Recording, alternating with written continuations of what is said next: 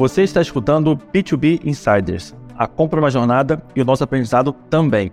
Eu sou Davi Costa Lima e, junto com Gabriel Barbosa e convidados de peso, vamos levar o que há de melhor sobre marketing B2B em episódios diretos e objetivos.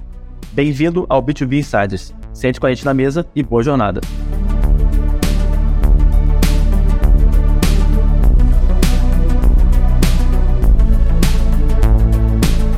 Olá a todos, bem-vindos a mais um episódio do B2B Insiders. Eu sou o Gabriel Barbosa, estou aqui com meu co-host Davi Costa Lima e um convidado super especial hoje que o Davi vai fazer a introdução aqui. Fala pessoal, tudo bom? É um prazer estar novamente aqui com vocês. Hoje é um episódio especial para a gente, porque a gente tem aí é, uma arquibancada, uma arquibancada digital. Então é o primeiro episódio aí pós-insiders, então os insiders estão aqui com a gente. E para celebrar esse episódio, a gente traz hoje um convidado super especial, que tem aí um Inside Information, tá dentro do LinkedIn, né? Gabriel Gali Bataglia Gali, que é analista de insights, ou como o Gabriel colocou, Customer Insights Team Lead no LinkedIn, e fez aí uma pesquisa super interessante, né, dentro do nosso do universo do B2B. E Gabriel, seja bem-vindo. E conta um pouquinho para a gente aí quais foram as motivações, um pouquinho aí do, do enredo geral dessa pesquisa para a gente destrinchar aí em conteúdo para o pessoal. Boa tarde, Gabriel. Davi, uma honra estar aqui com vocês, uma honra estar participando aí do teste da primeira vez nesse novo formato, né? Então, prazer todo mundo que está aqui online também. Então, para dar um contexto para todos, né, do que foi esse estudo que a gente fez aqui dentro, a gente pegou uma amostra de 7 mil empresas que são clientes do LinkedIn e que elas investem em mídia dentro da plataforma, ou seja, que elas estão investindo em publicidade dentro do LinkedIn e que elas também têm contratado um produto que chama Sales Navigator. Né? Não sei se todo mundo aqui é familiarizado ao Sales Navigator, mas é uma plataforma que a gente vende para times de vendas, para que eles possam estar identificando potenciais compradores e empresas e estar entrando em contato e conversando com eles. Né? Então, a ideia desse estudo era justamente entender se dentro das empresas, se os times de marketing e vendas, eles estavam falando com o mesmo público, né? se tinha convergência entre a estratégia desses dois times. E alerta de spoiler, né? A, a convergência é muito menor do que a gente esperava. Então tem uma convergência de 16%, uma intersecção de 16% das pessoas que estão sendo contatadas pelo time de vendas, somente 16% delas foram impactadas por uma campanha de marketing anteriormente. E a ideia desse estudo é justamente entender, né, não somente essa intersecção, mas qual que é o efeito que isso tem em relação à eficiência do time de vendas posteriormente. Legal, muito bom.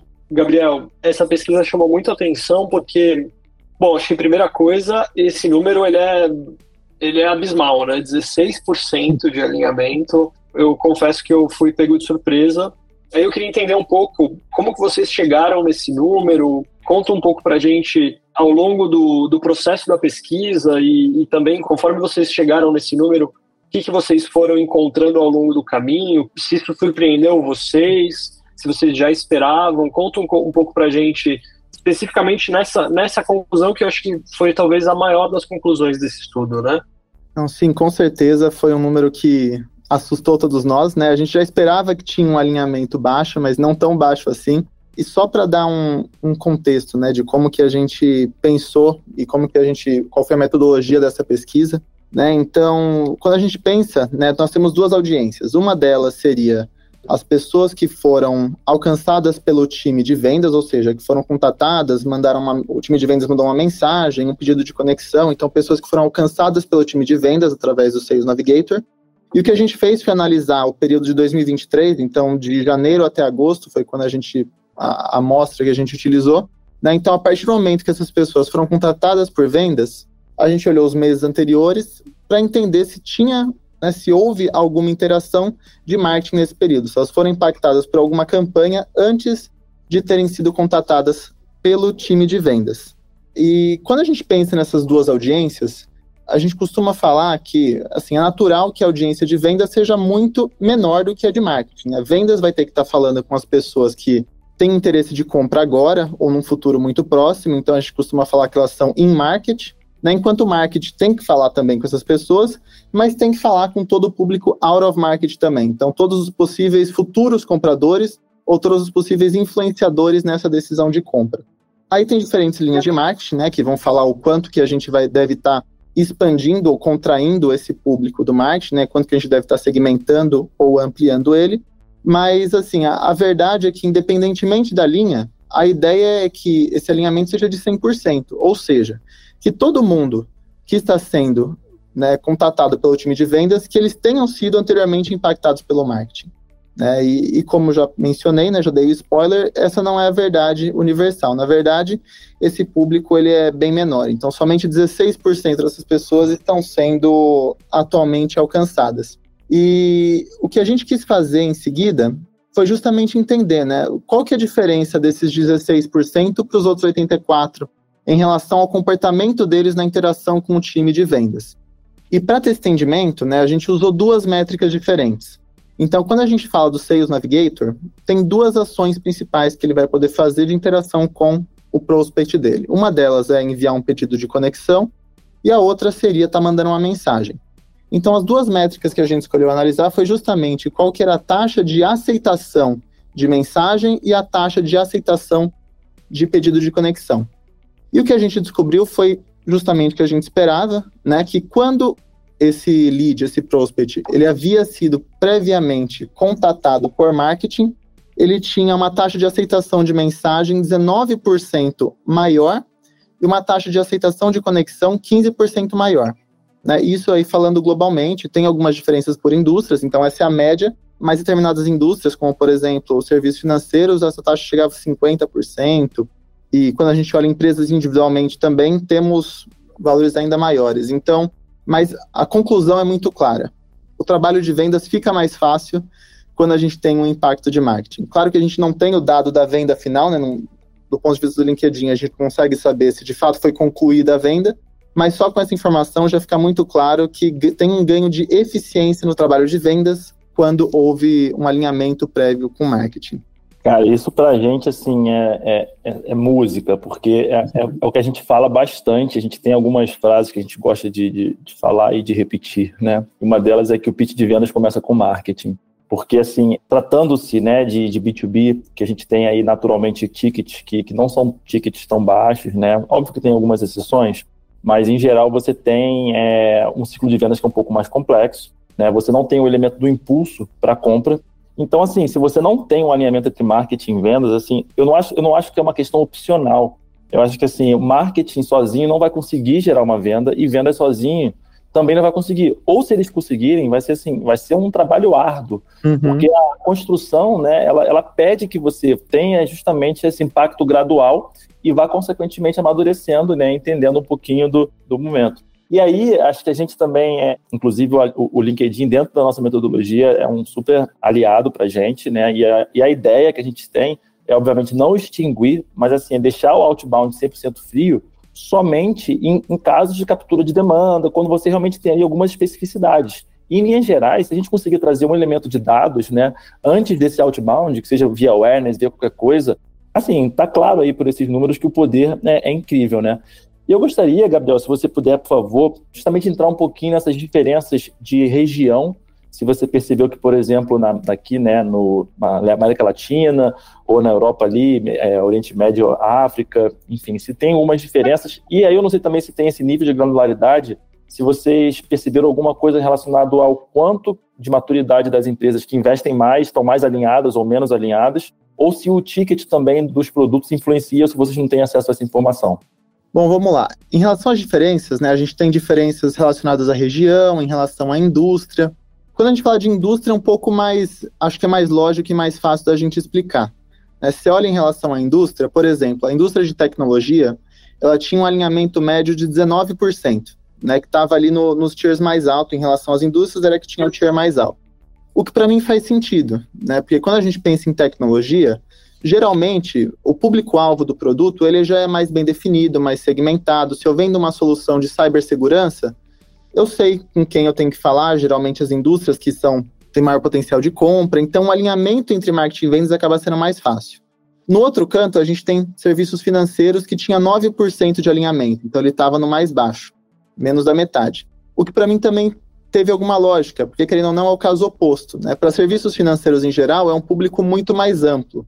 Então eu posso vender para praticamente qualquer indústria, tamanhos de empresa. Então eu tenho um público muito mais difícil de ter uma segmentação onde eu vou ter um bom alinhamento ali entre marketing e vendas. Quando a gente fala de região, eu acho que já é um pouquinho mais difícil da gente ter uma explicação tão lógica para isso, né?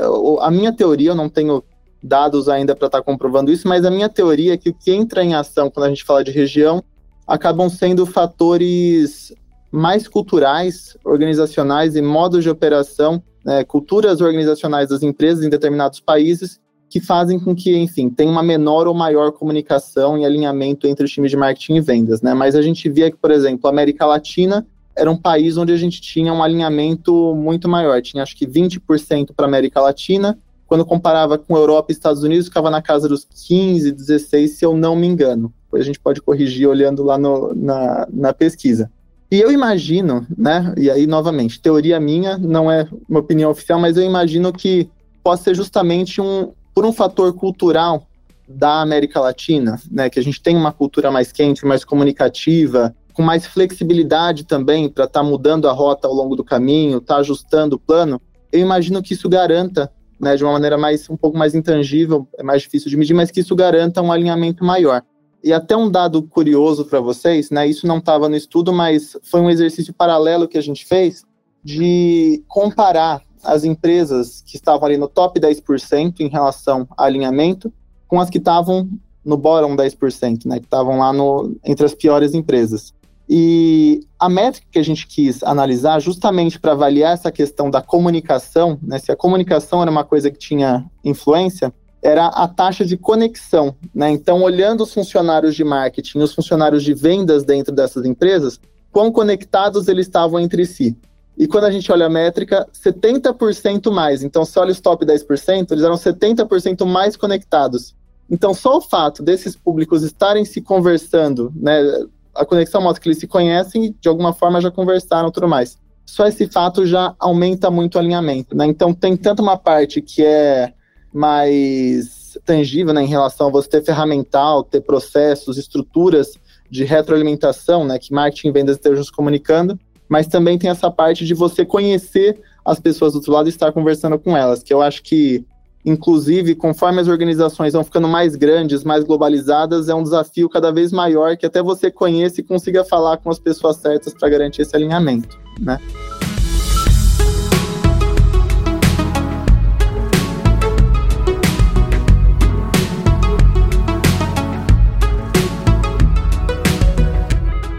Cara, é, é impressionante a quantidade de dados que vocês têm no sentido de, de poder cruzar essas coisas e fazer esse tipo de correlação é super interessante. Tem um outro dado que ele não é dessa pesquisa, acho que é um dado que pô, já está circulando faz bastante tempo, né? Acho que quem, enfim, está conectado e, e segue, consome o conteúdo aqui do meio do Davi, a gente já falou desse dado várias vezes. Ele tem duas origens diferentes e eles contam a mesma história, né? Uma que é o que a gente principal fala é o do B2B Institute, que é 95% das empresas não estão no momento de compra e uhum. só 5% do, do tempo elas estão, só 5% das empresas estão no momento de compra e esse mesmo dado ele se repete na pirâmide de Chat Homes, que é bem conhecida também. Lá acho que é 3%, mas assim, se é 3, se é 5, tanto faz. O que importa é o, o conceito, né? Uhum.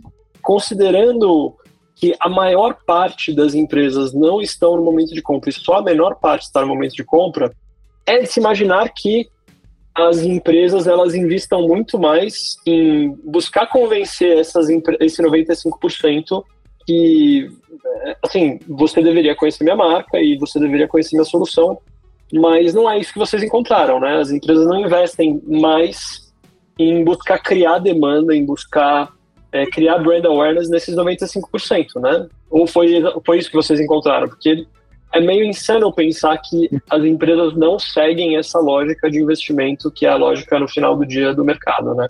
Você tocou num ponto muito legal, porque essa, esse era outro nível, né, que a gente também quis analisar nessa pesquisa, que era não somente o alinhamento de marketing e vendas, mas também um alinhamento entre construção de marca e geração de demanda. E você tocou num ponto muito importante, que quando a gente fala de geração de demanda, o foco é o 5%, geração de marca é no 100%, teoricamente. Né? Então, o investimento deveria ser proporcional, pelo menos aí uns 60 a 40 né, para o lado de construção de marca.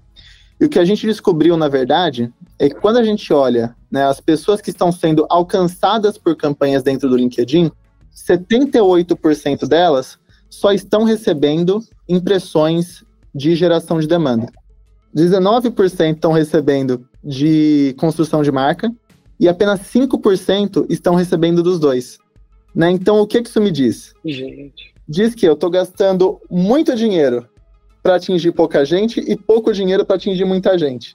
Ou seja, como é que eu consigo alinhar esses dois públicos? Não consigo. Né? Eu fico ali só com 5% de alinhamento, o que gera uma ineficiência tremenda. Né? Eu acabo tendo três funis separados, né? um de construção de marca, um de geração de demanda e um de vendas, que não se conversam. Então, isso acaba gerando uma super ineficiência no processo, prejudica a geração de vendas tudo mais e não faz nenhum sentido. Uma coisa que eu acho interessante nisso, e até na né, minha experiência conversando com clientes, com time de vendas aqui e tudo mais, é que não é que o profissional de marketing não entende o valor de construção de marca. Né, o profissional de marketing entende, desde né, quando a gente estuda marketing, é, é um dos primeiros princípios essa questão, né? Que você tem que construir marca para conseguir alimentar o funil de demanda. A questão é que, principalmente que nem quando a gente fala de empresas de tecnologia, né? Que são alguns dos maiores clientes que a gente tem aqui. Agora, especialmente, né? Estão passando por um momento mais sensível economicamente, né? A gente não está no, no melhor período em relação à economia, então o que acontece é que os times de marketing têm que provar o máximo de valor que eles conseguem. Né? Então, estão sofrendo muita pressão por provar resultado de maneira imediata. Inclusive, um outro dado interessante do LinkedIn, não vou saber agora exatamente qual que é a quantidade de anos, mas o, o cargo entre os C-Levels que tem a maior rotatividade é justamente do CMO. Porque tem essa super pressão para estar tá gerando né, resultados resultados imediatos e provando, né, provando os esforços de marketing. O que acontece é que quando a gente fala de construção de marca, é muito mais difícil você provar esse resultado incremental. É muito mais intangível. Já quando a gente fala de geração de demanda, você botou o dinheiro, gerou o lead, o lead converteu, você provou o seu trabalho. Então, o que acaba acontecendo é justamente que por conta dessa pressão né, que acabam sofrendo, às vezes do próprio time de vendas, já começa aí um desalinhamento, né? Do próprio time de vendas querendo vender, querendo que gerem leads, porque vendas tem resultado trimestral, semestral, tem cota para bater, né? Então, justamente por conta de toda essa pressão, acaba que os times de marketing focam maior parte do investimento para geração de demanda. Mas aí gera esse desalinhamento que a gente acabou de ver. Cara, é total, assim, eu acho que essa, essa parte ela, ela é bem interessante, né, porque tem muita gente que fala que o LinkedIn Ads ele não, não, não funciona, né, e é justamente por isso, né, porque você não tem né, a, a maturidade, eu acho que é uma escola a gente fala bastante sobre isso no B2B Insiders, é uma escola de colocar um real e esperar quatro, né? E, e realmente isso, isso funcionou durante um tempo, teve ali sua época de oceano azul, mas assim, gradativamente, com, o amadurecimento né, do mercado, com as pessoas cada vez mais entrando, hoje é um, é um outro cenário, né? E aí tem uma coisa que é, que é engraçada, porque eu acho que é, a gente tem que entender qual o tamanho do nosso mercado. Quando você coloca ali, né, na, trazendo para o lado conceitual, é claro, como o Gabriel bem disse, vai variar um pouquinho, se é 5, se é 3, às vezes tem 7, 9. Eu acho que dependendo do, do, nicho vai mudar um pouquinho, mas uhum. em linhas gerais você tem uma pequena parte que está apta à compra e você tem uma grande parte que não está. Né? Num pool fechado, são 100% de contas. A primeira coisa que todo mundo deveria tentar entender, e é um pouco do, talvez o que nos une aqui né, no, no, no B2B Insiders, é entender o, o tamanho desse mercado, para você justamente entender em termos de, cara, até quando eu posso ir né, dentro de uma captura de demanda, quanto que eu vou trabalhar de fato com uma criação de demanda, e aí você consegue alinhar expectativas de crescimento, expectativas de, de impacto. Então, eu acho que é, isso vai muito de encontro com o que a gente fala, vai muito de encontro com a nossa metodologia. E aí eu gostaria, Gabriel, se você puder compartilhar com a gente um pouquinho de, de, alguns cases, talvez bem sucedidos, né, de como que de fato as empresas que você perce, vocês perceberam que, que geram mais valor, que geram mais resultados, como é que elas geralmente organizam um pouco essa construção? Eles definem ainda assim um, um ICP, eles atracam por ICP, eles vão um pouco mais abertos. Não sei se você tem esse, esse nível de detalhe, mas tentando trazer aqui agora como acertar, né? Já que a gente sabe tão uhum. bem assim como tá o erro. Não, boa. Eu acho que dos cases aqui de maior sucesso, acho que duas coisas que tem em comum, né? Um é que o planejamento seja feito em conjunto desde o princípio, junto com o time de vendas. Né? Então, quando o time de vendas está definindo o território que eles querem explorar, quem são as contas foco, né, que o time de marketing esteja envolvido e que seja ciente de qual é o foco do time de vendas. E que isso seja feito ao longo do tempo também. Então, durante a execução do plano de marketing, que haja uma conversa constante para que uh, esse fluxo seja retroalimentado. A questão da comunicação, né, igual eu já comentei anteriormente, e principalmente né, a gente ampliar o target quando a gente fala do lado do marketing. Né? Então, como a gente falou até agora, a questão dos 5 e dos 95%, né? A questão é justamente que a gente consiga ter um público mais abrangente quando a gente fala do lado do marketing. Mas o que a gente vê hoje em dia na maioria das empresas é que justamente por estar investindo pesadamente no lado da demanda, ou seja, estou investindo em hipersegmentação, tanto na demanda quanto do lado também de vendas, a gente acaba não tendo uma congruência tão, eh, tão grande entre os dois.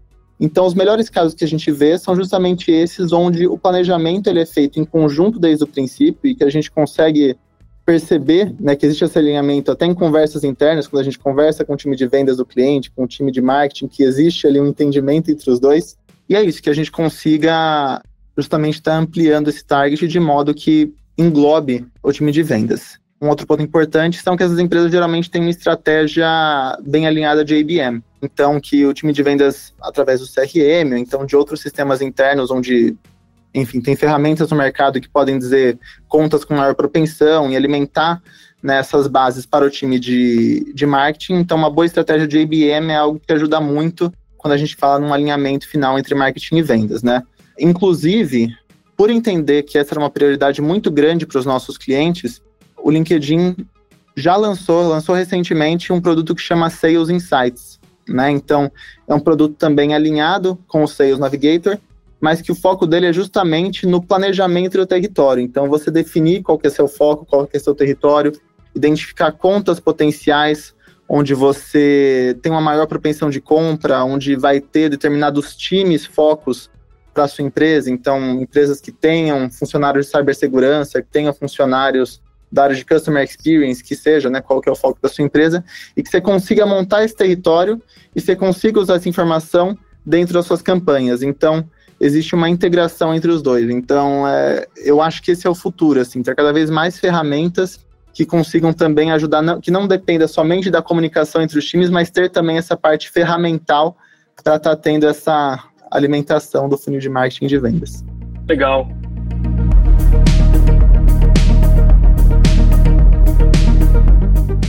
Gabriel, a gente também, assim, dentro das recomendações do relatório, tem uma recomendação que, assim, eu pessoalmente trabalho bastante com o LinkedIn uhum. é, faz algum tempo e é uma recomendação que vem com frequência do time do LinkedIn, que é abra mais audiência, né? É, faça um targeting que você aumente o tamanho da sua audiência, etc.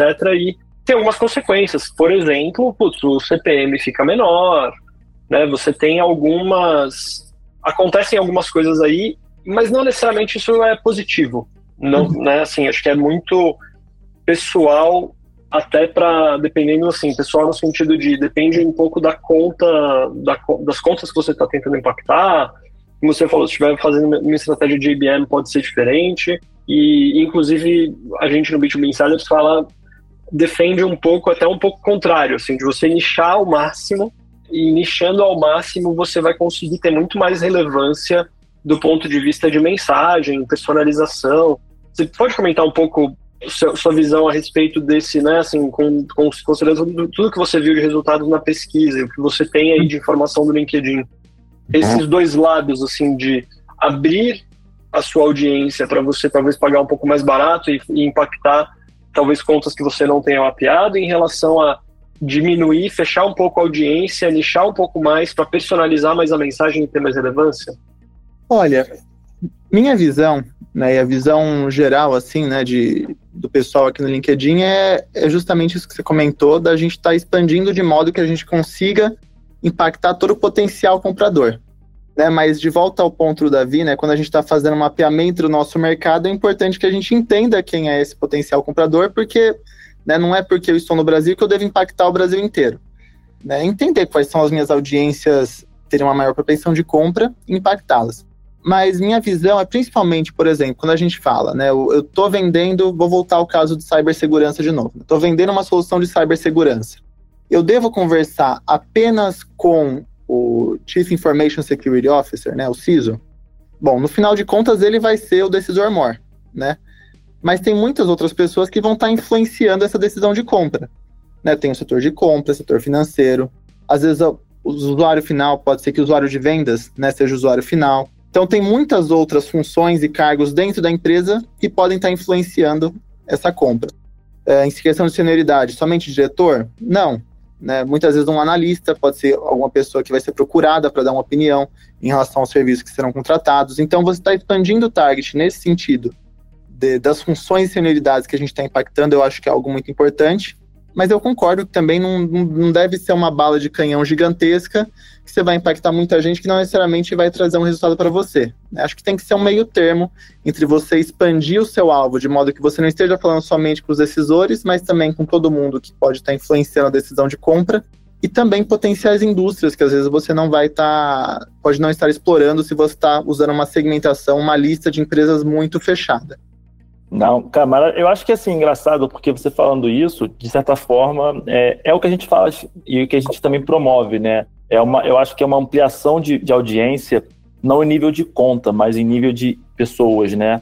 Porque, inclusive, é um dos pontos que a gente também bate bastante, respeitando como é que funciona hoje o B2B Digital Buying, como é que funciona o, o comportamento das pessoas, a gente promove justamente o que a gente chama de jornada invisível, que é do inglês vem do Dark Social, Dark Funnel, que é justamente esses touchpoints que não são traqueáveis. Então, quando você amplia, né, por mais que sejam pessoas que não necessariamente estejam ou que vão diretamente, ou às vezes nem, nem indiretamente dentro da empresa, se beneficiar da sua solução, mas elas se conhecem. Né, elas elas estão ali, elas são quase parte da mesma corporação, elas podem enviar, né, por enfim N, N canais aí que não são traqueáveis, então, acho que nesse, nesse aspecto, acho que a, a, nossa metodologia e a recomendação do LinkedIn eles estão bem alinhados, assim, é tipo, de fato, não tentar olhar tanto para a persona, uhum. olhar para a conta, isso é uma das coisas que a gente fala é, é bastante. Gabriel, já entrando aqui um pouco para a etapa final, a gente vamos falar um pouquinho de, de futuro. O que você vê como tendência, como talvez os próximos passos aí? Eu, cara, eu acho que a gente já, a gente já falou sobre isso, eu acho que dados cada vez mais eles ganham um peso estratégico. Você já falou um pouquinho aí da iniciativa dos Sales Insights do, do LinkedIn. Né, eu acho que, cara, é, é um pouco do que a gente também está trazendo em nível de metodologia, né? Como usar esses dados de forma mais inteligente, de uhum. forma mais organizada. Mas a gente queria ver um pouquinho de você, assim, quais são as tendências que você acha que o mercado vai, vai, vai aprontar em breve? Olha, eu acho que um dos grandes desafios né, que o mercado tem, e uma das áreas que eu, eu gosto muito de estudar e me aprofundar, é justamente essa questão de como que a gente vai fazer para provar o resultado de marca a longo prazo. Né? Então, como é que você prova esse resultado incremental de marca? Que eu acho que é um dos grandes desafios do marketing hoje em dia, sempre foi. Então, eu imagino, e eu acredito que já até tem algumas soluções no mercado que aos poucos estão surgindo, né, para estar tá fazendo métricas e estar tá conseguindo comprovar esse tipo de resultado. Então, esse é um ponto que eu acho muito interessante. E outro ponto que eu queria comentar também, né, outra linha do marketing que eu acho que é muito pouco muito pouco aproveitada, muito pouco vista hoje em dia, principalmente aqui no Brasil, América Latina, que é a questão da influência do marketing na marca empregadora. Né? Então, olhar por esse outro lado. Então, a gente estava falando de um estudo que era o alinhamento entre, mar de, entre marketing e vendas, mas também o alinhamento entre marketing e RH.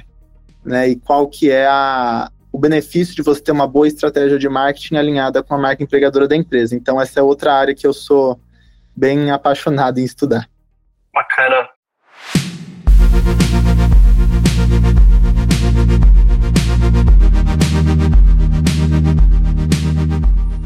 Muito bom. Eu acho que tem muito material aí para a gente entrar bem mais a fundo, mas a gente está aqui com a nossa, a nossa audiência dos insiders hoje, é, pela primeira vez, a gente está super contente com isso. Então, a gente vai abrir agora para perguntas dos insiders. Então, a primeira pergunta foi da Natália. Eu acho que a Natália ela foi bem específica aqui, mas talvez trazer aqui um pouco para. Primeiro, um pouco de uma coisa que você já falou, né, Gabriel, que é. Acho que a diferença talvez entre segmentos, né? Então, talvez o segmento de SaaS, então, olhando para tecnologia, por exemplo, você falou que tem um alinhamento talvez um pouco maior entre marketing e vendas, as pessoas, inclusive, dentro da empresa já estão mais conectadas.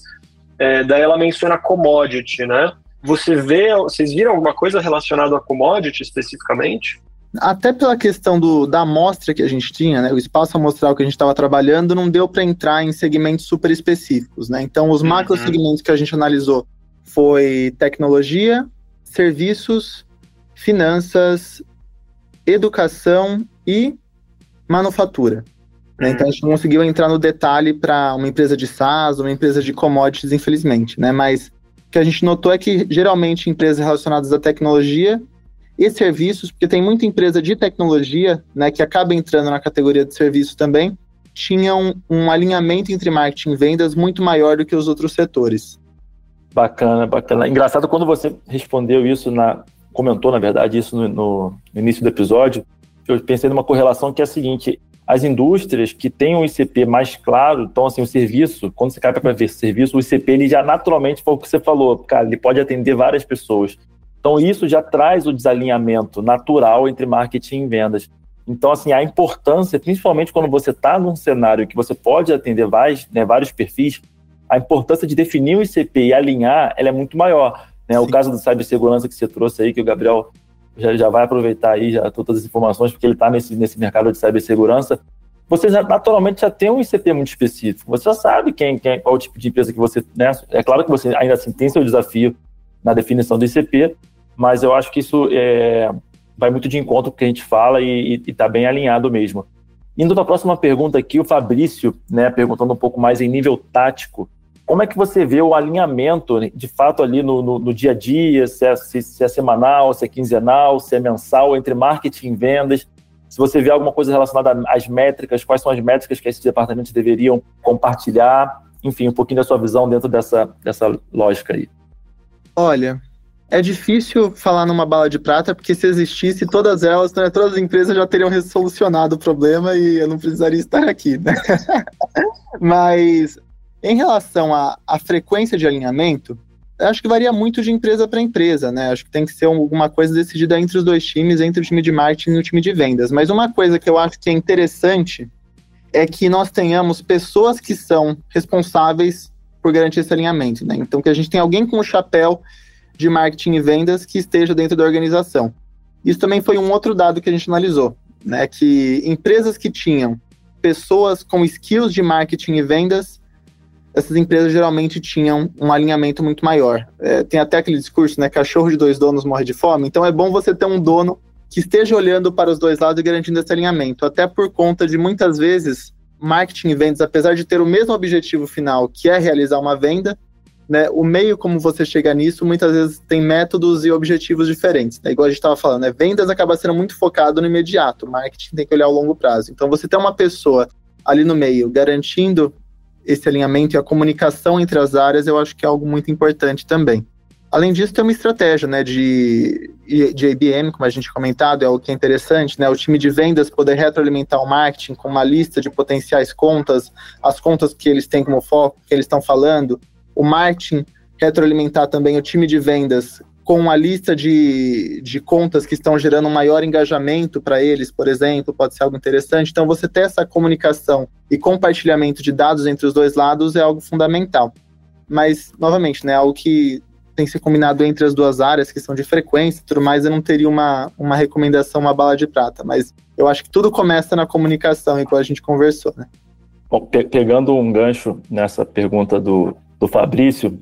Bom, Fabrício, a gente vai, né, em breve liberar a parte de métricas, né, que, que a gente vai cair um pouquinho no nível tático, né, da, da metodologia, que a gente, a, gente, a gente teve na premissa justamente essa, essa preocupação de fazer a união, mas em linhas gerais eu já te adianto que eu acho que assim, né, a ideia é sempre penetrar mercado, né, então você ter uma noção de qual é o seu ICP, qual é o número de empresas que você está impactando em nível de awareness, e o LinkedIn hoje ele te dá isso, te dá frequência, te dá o número de pessoas dentro daquela organização que você está impactando, e você obviamente pode segmentar uhum. nas suas campanhas.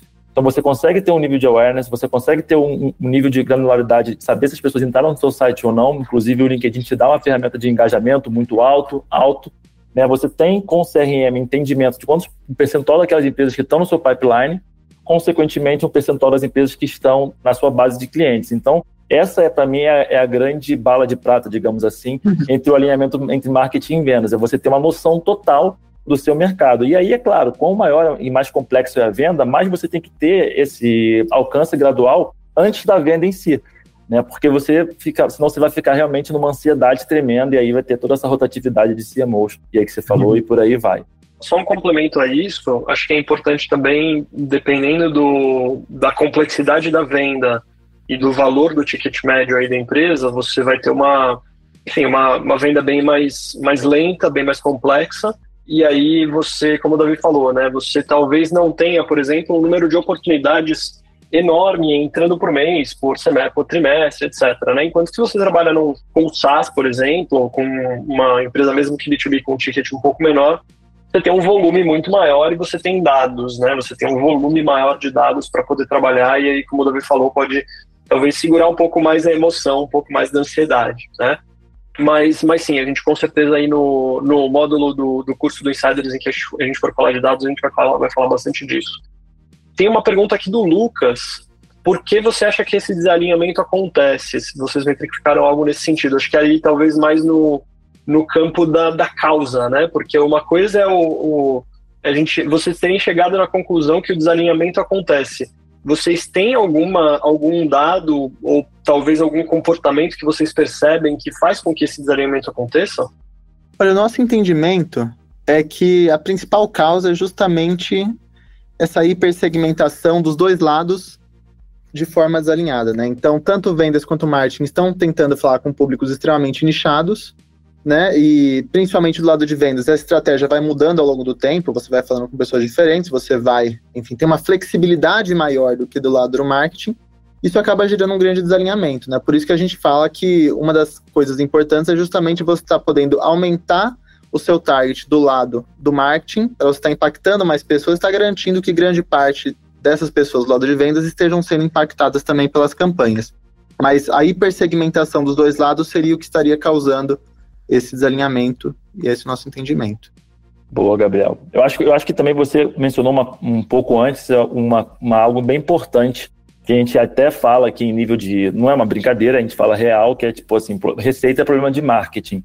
Mas o que a gente quer dizer com isso? A gente quer dizer que alguém tem que se responsabilizar. E foi o que você falou. As empresas que têm uma pessoa que supostamente controla um pouco a estratégia, e aí não importa se ela vem de marketing ou de vendas, mas uma pessoa que tem esse chapéu, como né, usando até o termo que você cunhou, falou, e você naturalmente traz ali um alinhamento. Sim. Enquanto quando você não tem uma pessoa que supostamente vai transitar entre as duas áreas, elas podem é, entrar em, em miopia de forma rápida. Né? E eu acho que o marketing ele tem um grande desafio que é, é ter uma distinção, olhar para si e entender o que, é operacional e tático e o que é estratégico. Porque às vezes as pessoas acham que marketing é só ficar fazendo campanha. Isso é um desdobramento tático de uma estratégia e ela tem que estar alinhada com vendas mediante ao, ao modelo de negócio, tamanho de mercado, ticket médio, como o Gabriel bem falou. Puxando aqui para o encerramento, acho que o papo foi, foi muito, muito proveitoso, é muito bom a gente estar no, fora da, do, do lado de cá, né, é, colocando em prática as ações você trazendo a, a esses insights aí de dentro do LinkedIn, que hoje é uma ferramenta poderosíssima e não é jabá, todo mundo aqui usa LinkedIn, tem que usar mesmo. Então, Gabriel, é, da minha parte aqui foi um prazer conseguir aí é, absorver um pouquinho desse, dessa pesquisa, absorver um pouquinho do seu conhecimento. É, acho que em nome do Insiders aqui, do pessoal que está assistindo também, para eles também foi, foi de grande valor. E, cara, é isso aí. Muito obrigado pela, pela sua participação hoje. Passo aqui a bola para o companheiro Gabriel para ele também fazer a despedida dele aí. Maravilha. Bom, muito bom, Gabriel. Obrigado por compartilhar aqui. aqui. E antes de qualquer coisa, obrigado por terem feito essa pesquisa, porque eu nunca tinha visto uma pesquisa, acho que uma pesquisa como essa, com esse tipo de, de insight. Então, para mim, pareceu bastante inédita, né? E acho que esse ineditismo ele ajuda a esclarecer uma série de coisas que às vezes são impressões e impressões um pouco qualitativas e que você não tem dado para comprovar. E agora, né, essa pesquisa ela traz um pouco disso. É, então, muito obrigado por estar aqui com a gente. Obrigado para os nossos, pro, aos nossos ouvintes também que se juntaram a gente hoje. E aí, Gabriel, se você tiver alguma consideração final, fique à vontade. Só queria agradecer muito o convite, Gabriel, Davi, aos ouvintes, todo mundo que está aqui. É, é um prazer estar com vocês. E para mim também foi um prazer enorme fazer essa pesquisa, igual você comentou, né? Acho que tem muitas vezes que a gente tem uma, uma grande ideia, mas não sabe como executá-la, não tem os dados para conseguir executá-la, e esse foi um, daquele, um daqueles casos onde a gente tinha uma grande ideia e tinha os dados para poder né, executar e conseguir testar ela. Então foi algo muito interessante realmente. Obrigado por me dar esse espaço aqui para estar tá compartilhando um pouquinho com vocês sobre a pesquisa. Excelente. Bom, então vamos lá. Obrigado a todos, obrigado, obrigado a todos que nos escutaram, obrigado pela atenção.